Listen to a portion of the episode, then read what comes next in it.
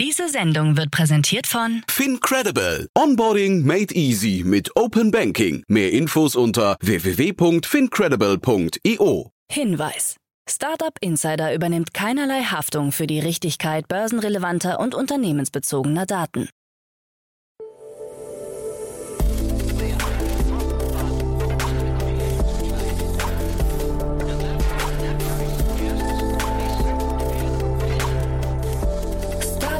Insider Daily. Morgen Update. Einen wunderschönen guten Morgen und herzlich willkommen zu Startup Insider Daily. Mein Name ist Jan Thomas. Heute ist Freitag, der 27. Januar. Ja, und das sind heute unsere Themen. Berlin liegt bei Investments in Deutschland unverändert auf Platz 1. SAP übernimmt das US-Fintech Taulia. Facebook muss Fantasienamen erlauben, zumindest teilweise. Binance wird Sponsor der argentinischen Fußballnationalmannschaft. Und Bundesinnenministerin Faeser distanziert sich von ihrer Drohung gegenüber Telegram. Heute bei uns zu Gast im Rahmen der Reihe Investments und Exits ist mal wieder Daniel Wild von Mountain Alliance. Ja, und wir haben über zwei wirklich coole Themen gesprochen, finde ich. Zum einen über den gerade sehr boomenden Markt der Schnelllieferdienste für Medikamente. Und wir haben über ein abgefahrenes Thema gesprochen, nämlich über die Zukunft des Live-Entertainments, kann man glaube ich sagen. Daniel spricht da im entferntesten Sinne von einem heranwachsenden Konkurrenten für Twitch.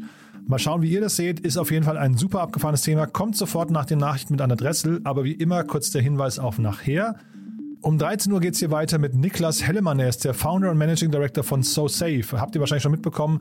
Ein Unternehmen aus Köln, das versucht, die menschlichen Fehler im Cyberspace vermeidbar zu machen. Das heißt konkret, schult SoSafe die Mitarbeiter von Großunternehmen im Umgang vor allem mit E-Mails, weil das Problem bei den ganzen Hackerangriffen ist nämlich, es geht vor allem um den menschlichen Faktor und den muss man rausbekommen.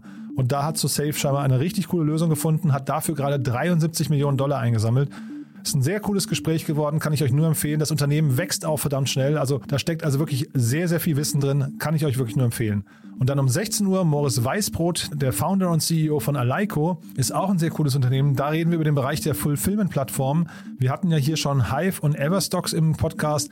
Und Aleiko geht da einen bisschen anderen Weg, aber trotzdem irgendwie auch einen sehr vielversprechenden. Und äh, ja, Moritz und sein Team sind alle sehr erfahrene Gründer, haben vorher allesamt schon große Unternehmen aufgebaut und haben jetzt eine Finanzierungsrunde abgeschlossen mit Tiger Global und Next 47 in Höhe von 30 Millionen Dollar haben dabei Tiger Global noch nicht mal kommuniziert. Das ist auch sehr spannend. Also ja, wie es dazu kam, warum das alles, das hört ihr um 16 Uhr. Und dann noch kurz der Hinweis aufs Wochenende. Zum einen gibt es morgen wieder eine Sondersendung zum Thema Tooltips. Ihr wisst ja, wir haben diese tolle Kooperation mit OMR Reviews. Und da haben wir morgen wieder ein Best-of unserer Gäste. Ihr wisst ja, unsere Gäste stellen immer im Podcast noch ihr Lieblingstool vor und erklären kurz, wie sie das einsetzen und warum sie das einsetzen. Und ja, da gibt es morgen wieder ein Best-of. Kann ich euch wirklich nur empfehlen. Gibt wieder eine ganze Reihe an tollen Tools, die ihr vielleicht verpasst haben solltet, falls ihr nicht alle unsere Folgen hört. Das, wie gesagt, morgen am Samstag und am Sonntag heißt es hier wie immer Read Only, unser Bücherpodcast. Ihr wisst es ja schon.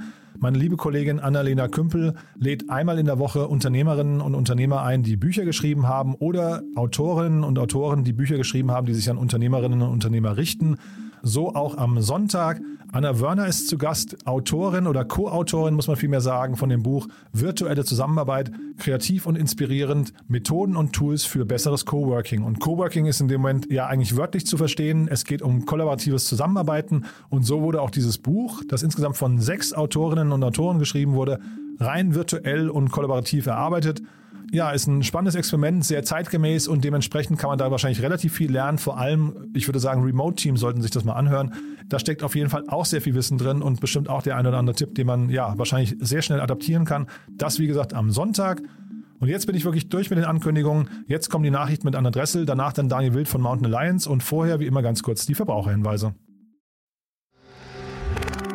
Werbung Hi, hier ist Nina, Content Managerin bei Startup Insider. Suchst du deine nächste große berufliche Herausforderung? Dann melde dich bei uns. Wir suchen aktiv nach neuen Teammitgliedern, die Startup Insider zum führenden Informationsmedium der deutschsprachigen Startup-Szene machen wollen. Aktuell suchen wir Sales Manager, Customer Success Manager, Finanzmanager sowie Werkstudenten in den Bereichen Sales, Product und Content. Aber auch wenn keine passende Stelle dabei ist, melde dich trotzdem bei uns. Wir suchen immer nach leidenschaftlichen Menschen, die mit Startup Insider Großes bewegen wollen. Also, um mehr zu erfahren und dich zu bewerben, geh jetzt ganz einfach auf startupinsider.de/slash insider. Startup Insider Daily. Nachrichten. The number one. Berlin liegt bei Investments unverändert auf Platz 1. Die Beratungsgesellschaft Ernst Young hat ihr aktuelles Startup-Barometer veröffentlicht. Demnach stieg der Gesamtwert der Investitionen in deutsche Startups im letzten Jahr um 229 Prozent auf 17,4 Milliarden Euro. Dabei liegt Berlin weiterhin mit Abstand vor Bayern auf Platz 1. Sieben der zehn größten Investitionsrunden entfielen auf die Hauptstadt, die übrigen drei auf bayerische Standorte. Insgesamt wurden rund 60 Prozent des in Deutschland investierten Kapitals in Berlin getätigt und floss dabei vor allem in Fintech- und Insurtech-Unternehmen, an E-Commerce-Startups und in den Bereich Software und Analytics. Here comes the money. Here we go. Money talk.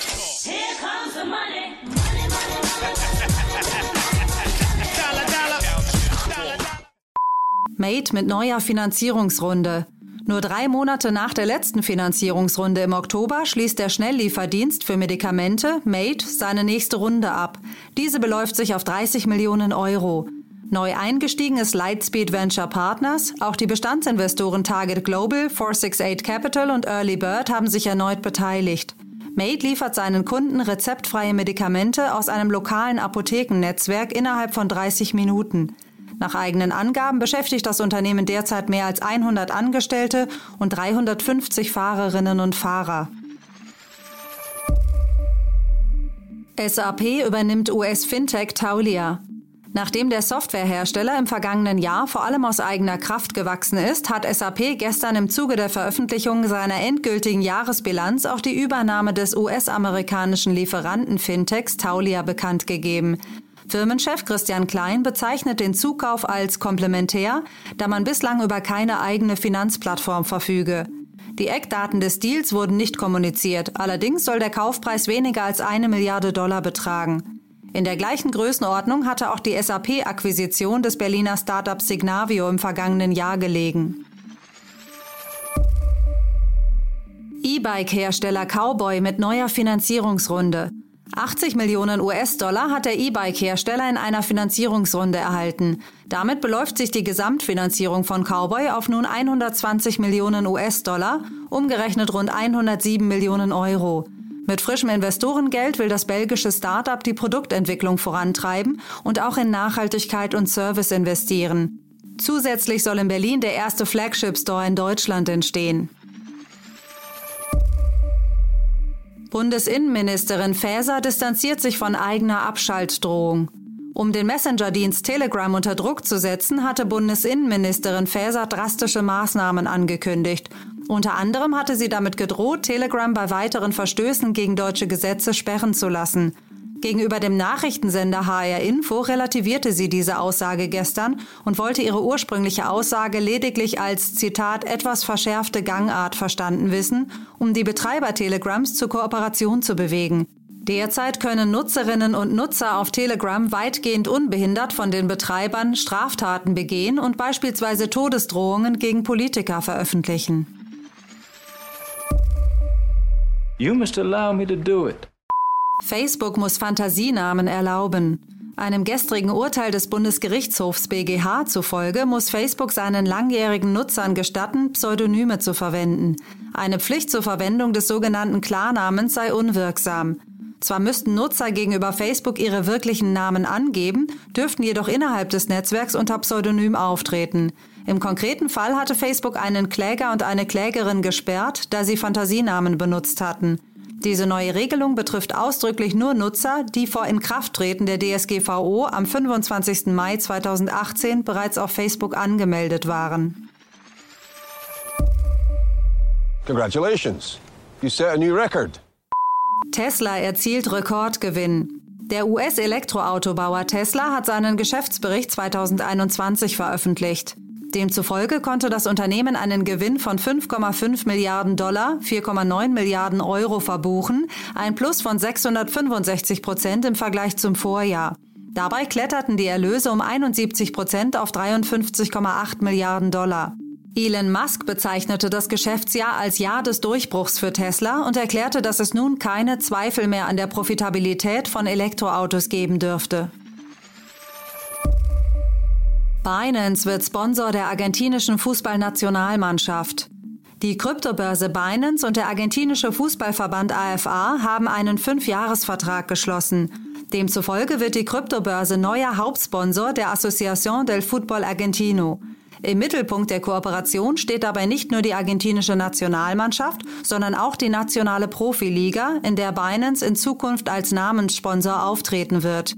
Zusätzlich arbeitet die Kryptobörse an einem eigenen Fan-Token, der in Kürze auf den Markt kommen soll. Startup Insider Daily. Kurznachrichten. Wie der Spielehersteller Giant Software bekannt gab, wurde die neueste Version des Landwirtschaftssimulator, inzwischen Version 22, innerhalb von neun Wochen weltweit mehr als drei Millionen Mal verkauft. Die beliebte Landwirtschaftsspielereihe existiert seit 2008 und konnte insgesamt mehr als 27 Millionen Exemplare verkaufen. Der Zahlungsanbieter PayPal betritt das Buy Now, Pay Later Segment und führt mit Bezahlung nach 30 Tagen eine neue Zahlungsoption ein. Diese gilt für Einkäufe bis zu 1000 Euro und soll ohne zusätzliche Kosten angeboten werden. Apple Pay soll um ein Tap-to-Pay-Feature erweitert werden. Dadurch sollen NFC-Zahlungen auch in Läden möglich werden, die über keine entsprechenden Kartenterminals oder separate Hardware verfügen. Transaktionen sollen demnach ausgelöst werden können, indem man zwei Smartphones aneinander hält. Das kanadische Unternehmen Amp Energy plant die Errichtung des größten netzgebundenen Batteriespeichers Europas. Der sogenannte Scottish Green Battery Complex soll in Schottland entstehen, aus zwei 400 Megawatt Batteriespeichern bestehen und im April 2024 ans Netz gebracht werden. Neues aus dem NFT-Markt. Hier wurde das Projekt Greedy Grams vorgestellt. Bei dem Projekt werden 10.000 handgezeichnete Avatare von berühmten Persönlichkeiten als Karikatur angeboten. Mit dem Kauf soll man allerdings auch reale Vorteile erwerben, beispielsweise Backstage-Zugang bei Konzerten, Meet and Greets mit Künstlern, Zugang zu Eventreihen, Partys und Ausstellungen. Wer sich also immer schon mal mit Tokyo-Hotelsänger Bill Kaulitz treffen wollte, kann dessen Avatar für derzeit 125 US-Dollar auf der Plattform OpenSea erwerben. Und das waren die Startup Insider Daily Nachrichten von Freitag, dem 28. Januar 2022. Startup Insider Daily. Investments und Exits. Ich freue mich wie immer. Daniel Wild ist hier von Mountain Alliance. Hallo Daniel. Ja, hi Jan, bin gern dabei. Ja, freue mich wirklich. Ich freue mich auch auf die Themen, die wir gleich besprechen. Aber bevor wir einsteigen, mal, vielleicht nochmal kurz zu euch. Wer euch noch nicht kennt, äh, was muss man über euch wissen? Ja, na klar, gerne. Also ähm, ich habe zwei Hüte an. Der eine, der wird heute auch wichtig sein, weil es ein Thema gibt, was ich schon sehr lang kenne, ist mein Tiburon-Hut. Ich bin äh, mit meiner Tiburon GmbH seit dem Jahr 2001 super aktiver Seed-Investor und habe in ungefähr 150 äh, Firmen investiert. Manche nennen das Spray and Pray. und, und, in den letzten zehn Jahren habe ich dann Later Stage Beteiligungsfirma aufgebaut. Die hieß erst E-Commerce Alliance, heißt jetzt Mountain Alliance, ist börsennotiert. Und mit der Mountain Alliance investieren wir in Portfolien. Wir kaufen Portfolien und sind beteiligt an ziemlich weit entwickelten Wachstumsfirmen, die typischerweise so in der B- und C-Rundenkategorie sind. Super spannend. Und da können sich auch Leute bei euch melden. Du hast, glaube ich, mal erzählt, vor allem Portfolien ist das äh, Spannende, ne? Genau. Ich meine, gerade auch, da haben wir ja schon oft besprochen, zurzeit sind Bewertungen ziemlich hoch und wir haben eine Situation, wo jetzt wirklich mit äh, überschaubar äh, Geldmitteln, die man als so börsennotierte Firma nur hat, im Vergleich zu manchen Fonds, sind für uns viele Runden schon sehr teuer. Aber es gibt einige Investoren, die sagen, ich habe hier ein Portfolio, ein Portfolio von Beteiligungen und würde das lieber in eine fungible Währung Aktie eintauschen und wir managen das. Und das ist äh, eins unserer Aktivitäten. Und jetzt die beiden Themen heute, wollen wir mal, wollen wir mal vielleicht loslegen mit Mate, ist das erste Thema. Das ist aber jetzt ein Thema, das, das kennst du auch schon so ein bisschen, ne? Ja, sagen wir so, ich kenne den Vorläufer und auf die Gefahr hin, jetzt für ein paar Leute wie der Opa zu klingen, mit, mit, äh, mit, mit Venture Capital 2001.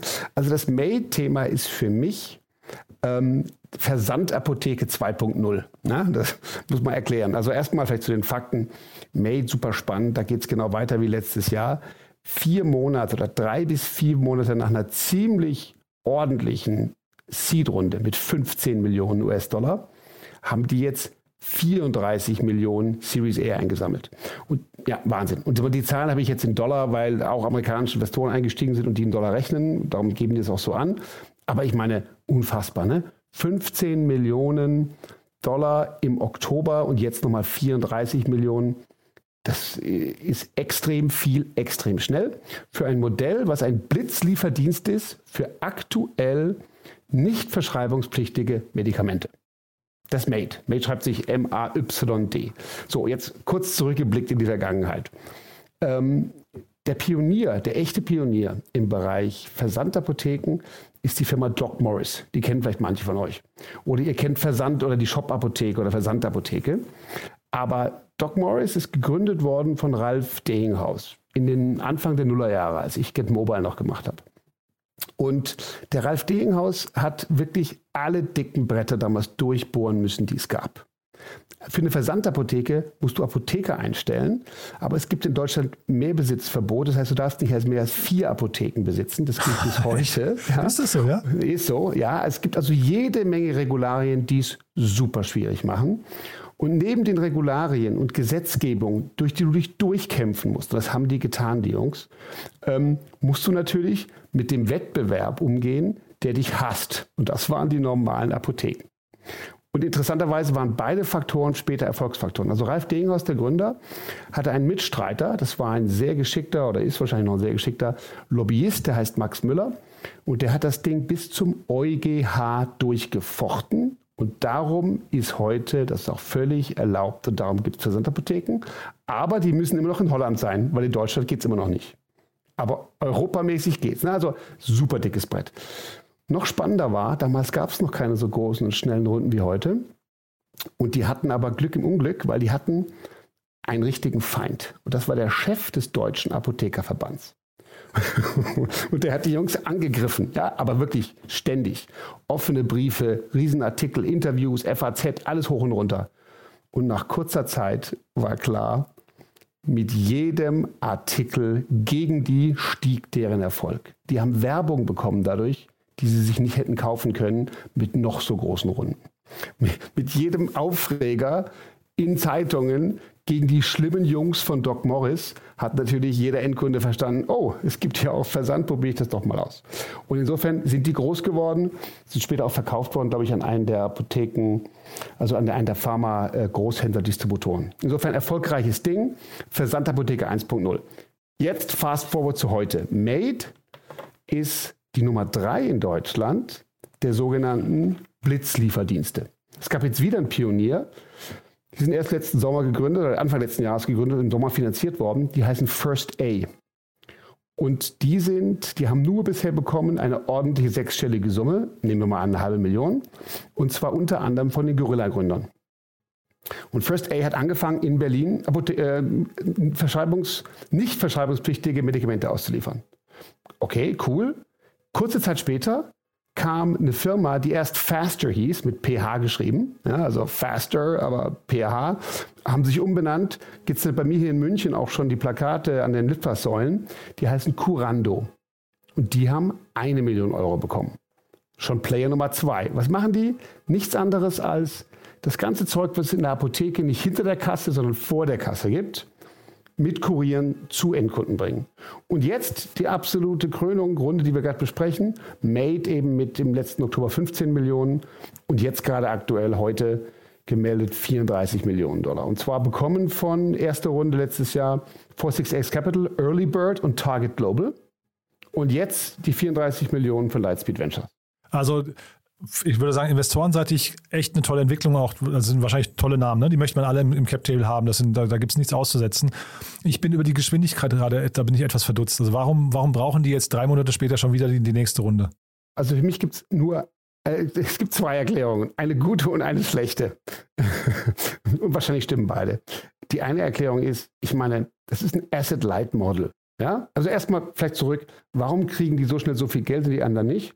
Die beiden Gründer haben einen geilen Track Record. Das ist der äh, Lukas Piezonk oder so ähnlich und der Hanno Heinzenberg. Ähm, super, super, super. Die haben Makler gegründet, sind da offensichtlich schon raus und haben jetzt das Ding aufgebaut. Also als Gründer haben die es drauf und das ist und als Money Raiser mal auf jeden Fall. Aber warum brauchen die so schnell? Naja, was das Geschäftsmodell ist aktuell, die haben Kurierdienste, wahrscheinlich sogar, ich weiß nicht, ob sie eigene haben oder ob sie die sogar äh, sozusagen noch fremd vergeben, aber die haben quasi Kurierfahrer, die bei der Apotheke die Aspirin, die nicht verschreibungspflichtig ist, abholen, weil du mit einem Hangover zu Hause sitzt und sie dir bringen. So, was kriegen sie dafür? Sie kriegen dafür eine kleine Kommission auf das Produkt und sie kriegen, also vom Apotheker, und sie kriegen die Versandgebühr.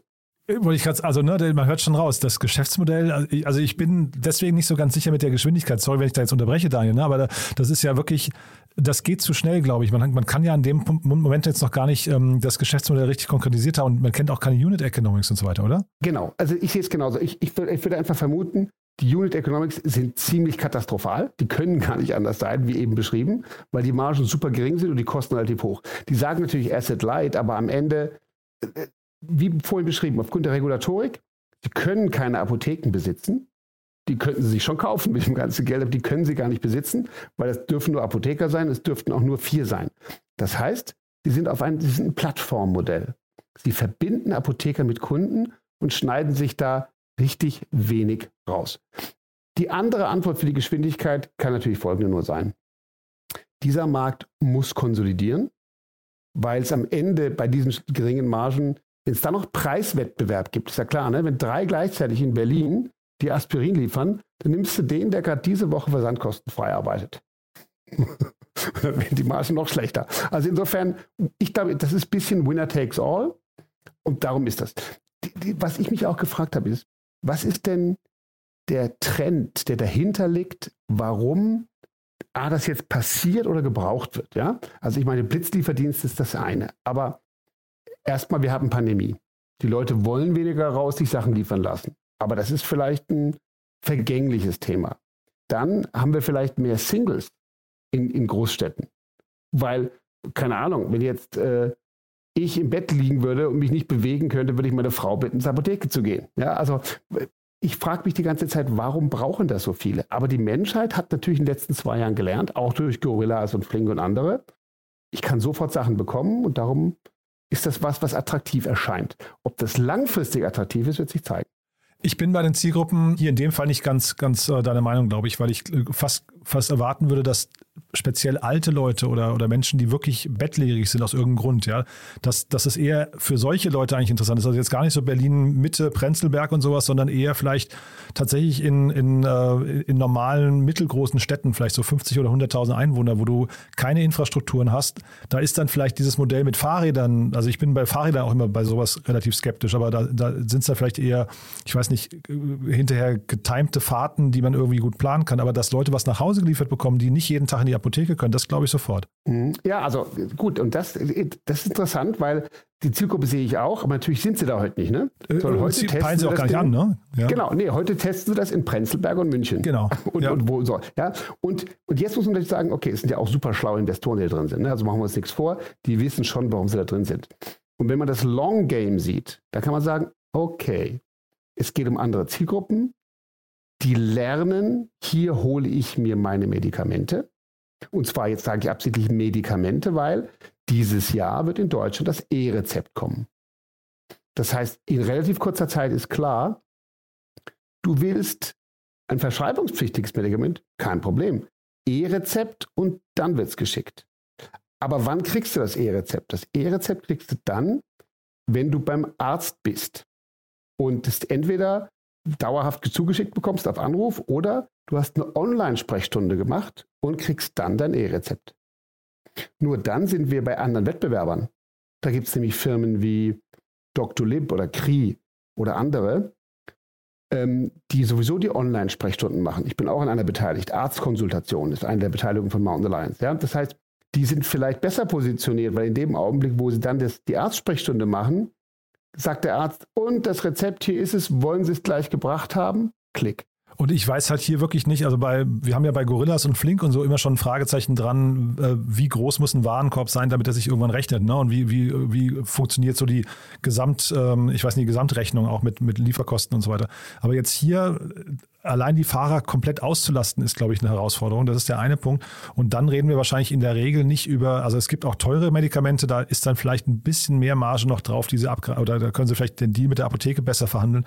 Aber wahrscheinlich reden wir doch hier eher über Nachkommastellen fast gefühlt, ne? Richtig. Also wir reden über margenschwaches Geschäft. Und ich glaube, darum ist das, was wir hier sehen, ein Landgrab. Also wenn du drin bist, dann musst du richtig stark drin sein. Da muss die Fantasie sein, genau wie du sagst, die ländlichen Gebiete und nicht nur Deutschland, das sagen sie auch im Interview, reden gleich von, dass ja auch die Regulatorik ja in Spanien und Frankreich und überall. Hm. Also ich glaube, dann musst du es wirklich richtig groß und richtig Europaweit aufziehen. Und sag mal, gute Gründer kriegen das wahrscheinlich hin. Mhm. Aber was ist denn deine Erfahrung? Äh, wann, wann sollte man denn skalieren? Also ich finde, das, das ist so mein, mein Problem. Da, da drückt sie so ein bisschen, dass die einfach, glaube ich, zu früh skalieren, oder? Ja, da bin ich bei dir. Früher, früher bei uns hieß das äh, die New York, Rio, Tokio Strategie.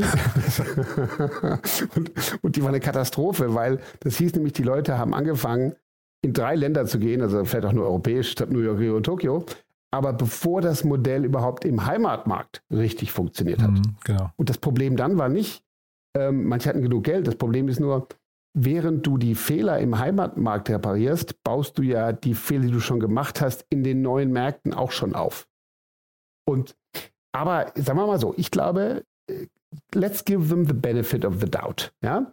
Es sind schlaue Gründer, die haben schon was gebaut, nämlich mit Makler und es sind schlaue Investoren. Wir beide sind beide skeptisch, was die Unit Economics angeht, aber es kann ein Landgrab sein und vielleicht ist das Spiel, reden, vielleicht gucken, sehen wir hier den Beginn der absolut dominierenden europaweiten Apotheke des Jahres 2025. Ja, also ich finde den Namen ganz interessant. Also jetzt von allen drei, die du vorhin genannt hast, weil keiner von denen hat das Wort Medikamente oder Apotheke im Namen. Ne? Das heißt, da, da, wenn man jetzt mal zum Beispiel Volt oder ähm, wir hatten ja hier auch ähm, Food Panda, das war ja ein bizarrer Name für das, was sie hier angekündigt hatten, aber die wollten jetzt zum Beispiel auch lokalen Einzelhandel zu dir nach Hause liefern. Und das kann ja natürlich auch sein, dass man hier irgendwann anfängt zu sagen, Kunden lernen, dass, ich sage jetzt mal in dem Fall Made zum Beispiel, Dinge schnell nach Hause liefert von lokalen Läden. Im ersten Schritt von Apotheken, aber vielleicht im zweiten Schritt auch von Drogerien oder von whatever, ja, und man eben so anfängt, äh, die Unit Economics vielleicht hinterher aufzubauen. Bin ich völlig bei dir. Aber genau dann haben wir plötzlich ein viel größeres Wettbewerbsfeld. Ja. Und der Winner-Takes-All-Ansatz wird noch tougher. weil ich glaube, Uber zum Beispiel Mhm. macht inzwischen mehr Umsatz mit Uber Eats als mit normalen Fahrten.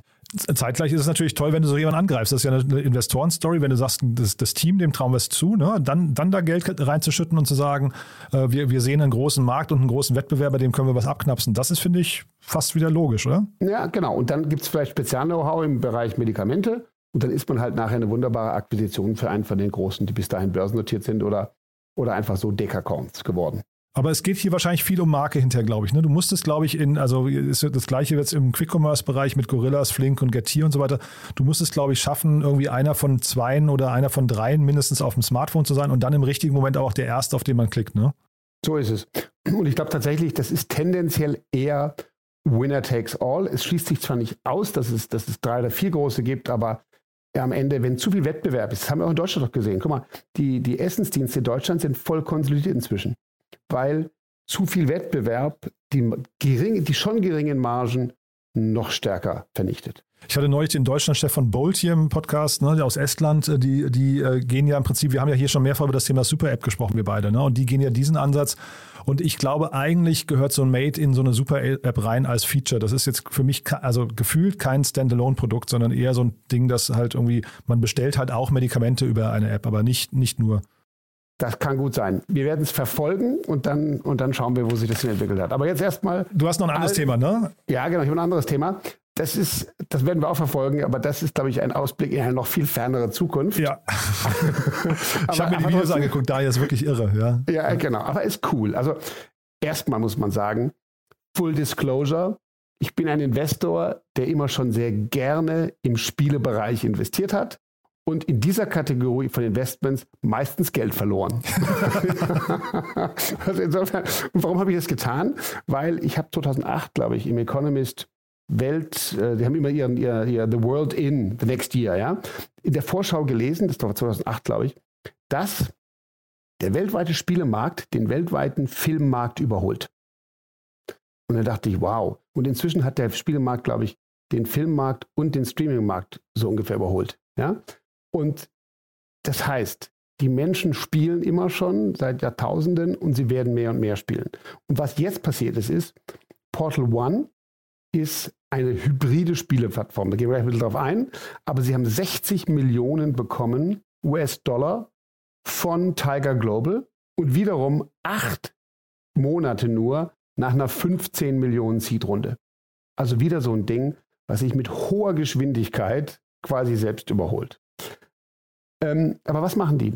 Du hast von den Videos gesprochen, total wacky und, und, und, und Zukunfts-, also einfach futuristisch, aber die machen Hybridspiele. Und das ist eine Kategorie von Unterhaltung, die Spiele und Live-Shows mischt. Das heißt, musst dir vorstellen, online, du gehst da rein, du kannst über das Handy reingehen, du kannst aber auch über VR-Brille reingehen oder andere Interfaces und spielst, hast ein Spielerlebnis, kannst selbst Arcade-Spiele spielen, spielst aber auch gegen Stars, gegen Showgäste, die Stars sind und kannst virtuelle Sachen gewinnen, die echte Belohnungen werden. Was ist das? Das ist, sagen wir mal, die Massenmarktvariante meiner Ansicht nach von Twitch. Also, wir reden hier nicht von einem Angebot für Hardcore-Gamer. Ja, wir reden hier von einem Angebot Entertainment für die Massen. Ich glaube, wenn sie sich durchsetzen, dann muss RTL 2 Angst haben. Ja, oder, vergleichbare Sendungen. Ja? ja, weil die produzieren am laufenden Meter neue Shows, ne? Richtig, richtig. Und in diesen Shows, also muss ja fast, muss ja schon ein bisschen an Dystopien erinnert, ne? an alles Huxleys schön neue Welten oder so. Ja, aber du musst dir überlegen, diese, diese Menschen sind also drin in diesen, in diesen Spielen, zocken dann da irgendwelche Arcade-Games gegen irgendwelche Stars, die dann als Gäste in die Shows reinkommen und können dann Sachen gewinnen. Und man muss sagen, das gibt's schon. In den USA, also weniger sophisticated, aber seit Jahren gibt es in den USA da gab es eine Live-Online-Quiz-Show, die hieß HQ Trivia. Da hast du die App auf Handy geladen und hast online quasi auch gegen Stars Fragen beantwortet. Mit jeder Frage flogen Leute raus. Und ein richtig hoher Gewinn wurde, ich glaube, das war äh, in den USA zweimal am Tag, wurde auf die verteilt, die nach 15 Fragen noch übrig waren. Und du hattest nur ganz wenig Zeit. Ja? Das heißt, diese, diese Interaktivität von etwas, was online passiert, und dann eben du interagierst. Das ist ja wirklich eine, eine Mischung von, darum ist Hybrid genau das richtige Be Bezeichnung, was da passiert. Und übrigens, auch im langweiligen deutschen ARD gibt es das schon. Aha. Ist das so, ja? Ein, ja, natürlich. Eine meiner Beteiligungen heißt Apps Factory. Super Company, die ist einer der führenden App-Entwicklern äh, in, in Deutschland, ich glaube Nummer eins oder zwei, Apps, aber auch Software. Und die Apps Factory hat zum Beispiel die App geschrieben für das Quiz-Duell vom ARD. Ah, die ist auch super erfolgreich, glaube ich, ne? Super. Und ich meine, das, das, ist, das ist echt eine softwaremäßige Herausforderung, ähm, dass so viele gleichzeitige Spieler mit der App in dem Augenblick, wo gezockt werden, mitzocken können und so weiter. So, und, und darum sieht man halt, hier, hier siehst du eine Evolution ne, von die ARD, die, die man für angestaubt hält, macht das schon. In den USA gibt es das schon. Und jetzt kommen hier die Norweger und machen es ganz konsequent. Und auf einem anderen Level muss man nochmal dazu sagen. Wir reden jetzt nicht hier über eine einfache, äh, sagen wir, eine, eine, eine Linear-TV begleitende App, sondern das ist ja hier wirklich eine eigen, ein eigenes Event, was hier stattfindet, ne? Absolut. Und sagen wir mal so, das sind schon auch schon coole Gründer. Ich glaube, das sind, das sind ähm, zwei Brüder, glaube ich. Auf jeden Fall sind es zwei Norweger, ähm, Bart, wie man es ausspricht, Anders Kasin, ja, der, genau, und sein Bruder, das sind die Co-Founder. Und der eine hat schon vor fünf Jahre lang die, die Future Group gegründet als CEO und die haben so Real-Time AR und, und VR Broadcasts gemacht. Das heißt, die konnten das schon als Broadcast. Das heißt, bisher konnten die Live-Events in spannenden neuen Medien übertragen. Und jetzt gehen sie den nächsten Schritt und holen Interaktivität mit rein.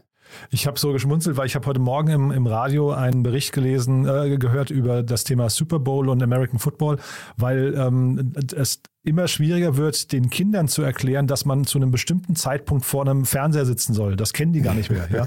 Also das, was für uns halt normal war früher, ne? das, also das ist halt einfach, das ist verlernt. Also außer jetzt vielleicht bei Twitch und sowas, aber eigentlich ist es verlernt.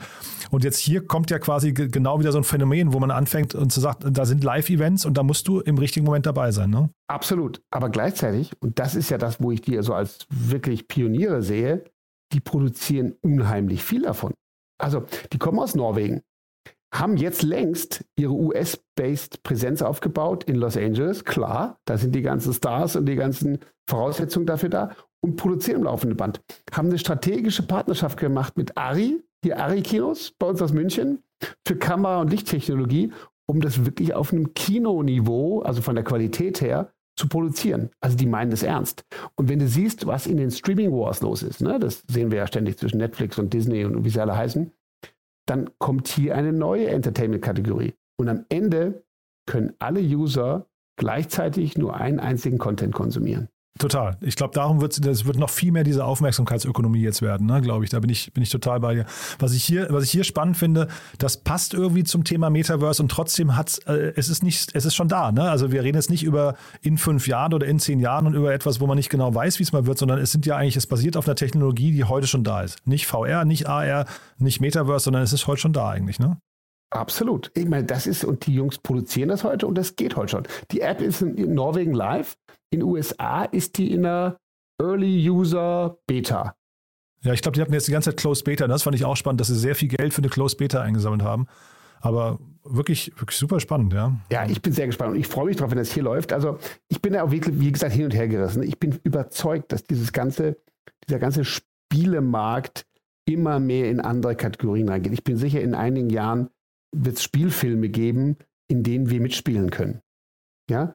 Und da wir alle die Hauptrolle haben, haben wollen, wird es irgendwelche anderen Menschen geben, die mitspielen müssen und die Nebenrolle nehmen oder so. Total. Vielleicht, und die müssen vielleicht dafür bezahlt werden. Das sind dann Jobs, die sich heute auch keiner vorstellen kann. Ja?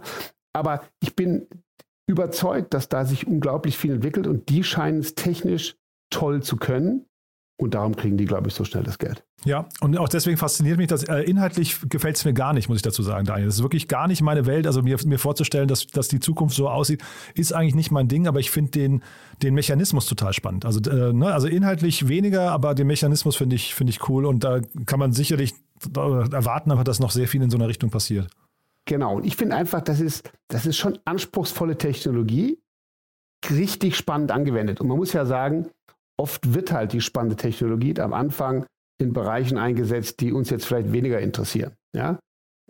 Aber ähm, insgesamt super spannende Entwicklung und eben auch für wirklich anspruchsvolle Technologie dann klar, wofür die so viel Geld brauchen. Nochmal im Vergleich zu Mate. Ne? Hier wird das Geld meiner Ansicht nach ausgegeben für harte Technologie und Contentproduktion. Das verstehe ich, warum die so viel brauchen. Ja, und total von Anfang an skaliert. Ne? Also das heißt, da, da ist wahrscheinlich auch am Anfang gar kein Platz mehr für andere. Ne? So mit, mit was für eine Power die um die Ecke kommen. Wir verlinken das mal. Ich werde auch mal ein, zwei ähm, Videos noch mit, mit reinpacken in die Show Notes, weil das ist wirklich, ähm, das, das muss man sich mal angucken, um zu verstehen, wovon wir hier gerade sprechen. Ja? Cool, Ja, Daniel. super spannend. Ja, also war, war ein super coole, waren beides coole Themen, aber das war jetzt wirklich nochmal so ein Blick nach vorne. Da könnten wir jetzt, glaube ich, noch ewig drüber reden, weil es, äh, wir, wir sind ja, glaube ich, gerade wieder mal an so einem Punkt des Paradigmenwechsels. Ne? Da, wir, wir sehen, da kommt eine neue, neue Form des Entertainments und ob die jetzt rein VR und rein Metaverse wird oder solche hybriden äh, Funkt, äh, äh, Systeme wie hier das, muss man einfach mal schauen. Absolut, sehe ich genauso. Man muss einfach sehen, was hier passiert. Und irgendwann kommt halt der Tipping Point und wir finden uns alle in einer neuen Welt wieder, die uns hoffentlich dann gefällt. Genau, wollen wir es hoffen. Daniel, danke, dass du da warst. Hat großen Spaß gemacht. Danke dir, Jan. Bis zum nächsten Mal. Werbung. Hi, hier ist Paul, Product Manager bei Startup Insider. Willst du wissen, welche Startups aus Hamburg, Mannheim oder vielleicht auch Bielefeld sich mit künstlicher Intelligenz beschäftigen? Oder wie zum Beispiel das Portfolio von Earlybird oder HV Capital aussieht? Entdecke all das und noch viel mehr auf unserer Plattform. Kostenlos und ohne Begrenzungen. Unsere Datenbank umfasst über 20.000 Profile aller relevanten Startups, Investoren und Personen, die darauf warten, von dir entdeckt zu werden. Also, wenn ich dein Interesse geweckt habe, schau einfach mal auf unserer Plattform vorbei unter startupinsider.de slash insider. Startup Insider Daily, der tägliche Nachrichtenpodcast der deutschen Startup-Szene. So, das war Daniel Wild von Mountain Alliance und damit sind wir durch für heute Vormittag. Ich hoffe, es hat euch Spaß gemacht. Wenn dem so sein sollte, wie immer die Bitte empfehlt uns gerne weiter. Und ja, nicht vergessen, nachher einzuschalten. Um 13 Uhr geht es hier wirklich weiter mit einem tollen Gespräch zum Thema Cybersecurity. Niklas Hellmann ist bei uns zu Gast, Gründer und Managing Director von SoSafe und wir sprechen über eine 73 Millionen Dollar Series B, angeführt von Highland. Und es geht, wie gesagt, um das Thema Cybersecurity, ist sehr, sehr spannend und, glaube ich, sehr relevant für jedes Unternehmen. Und dann um 16 Uhr Moritz Weißbrot, der Gründer und CEO von Aleiko. Da sprechen wir, wie gesagt, über den ganzen Fulfillment-Bereich. Eine Series A-Finanzierungsrunde in Höhe von 30 Millionen Dollar. Das solltet ihr euch anhören, wenn ihr im Bereich E-Commerce unterwegs seid, wenn ihr den Bereich Fulfillment irgendwie spannend finden solltet oder wenn ihr wissen wollt, wie man ein schnell wachsendes Unternehmen aufbaut. Also all das hört ihr nachher um 16 Uhr. Und dann morgen, wie gesagt, die große Sondersendung zum Thema Tooltips mit OMR Reviews. Zehn Gäste aus unserem Podcast nochmal mit ihren Lieblingstools. Und dann am Sonntag meine liebe Kollegin Annalena Kümpel mit der 60. Ausgabe von Read Only. Da dann zu Gast Anna Wörner mit dem Buch Virtuelle Zusammenarbeit, kreativ und inspirierend, Methoden und Tools für besseres Coworking. Also ihr seht schon, ein tolles Programm für die nächsten Tage. Ich hoffe, wir hören uns an der einen oder anderen Stelle wieder. Bis dahin euch erstmal eine wundervolle Zeit und ja, hoffentlich bis nachher, bis morgen, bis übermorgen. Und wenn nicht, euch schon mal ein wunderschönes Wochenende. Bis dahin, ciao, ciao. Diese Sendung wurde präsentiert von Fincredible. Onboarding made easy mit Open Banking. Mehr Infos unter www.fincredible.io.